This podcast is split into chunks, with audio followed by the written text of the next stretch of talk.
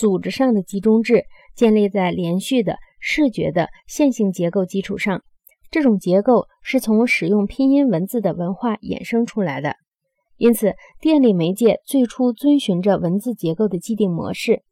电台从这些网络压力中解放出来，靠的是电视。于是，电视借着背上了集中制的包袱。电视要从这一包袱中解脱出来，大概可以靠通信卫星。由于接过了从我们集中化的工业组织衍生出来的中央网络包袱，所以电台能放手去发展多样化。它可以自由地着手形成地区和地方的服务网点。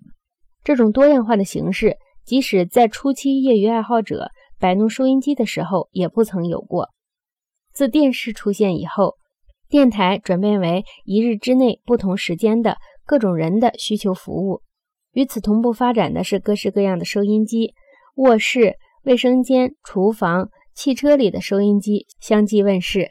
现在又出现了袖珍收音机，对从事潜水活动的人也提供了各种不同的广播节目。广播曾经采取一种集体收听的形式，它曾经使教堂空无一人。可是电视面世以后，它已经逆转而具有隐私的和个人的用途。青少年退出看电视的集体，转向了个人的收音机。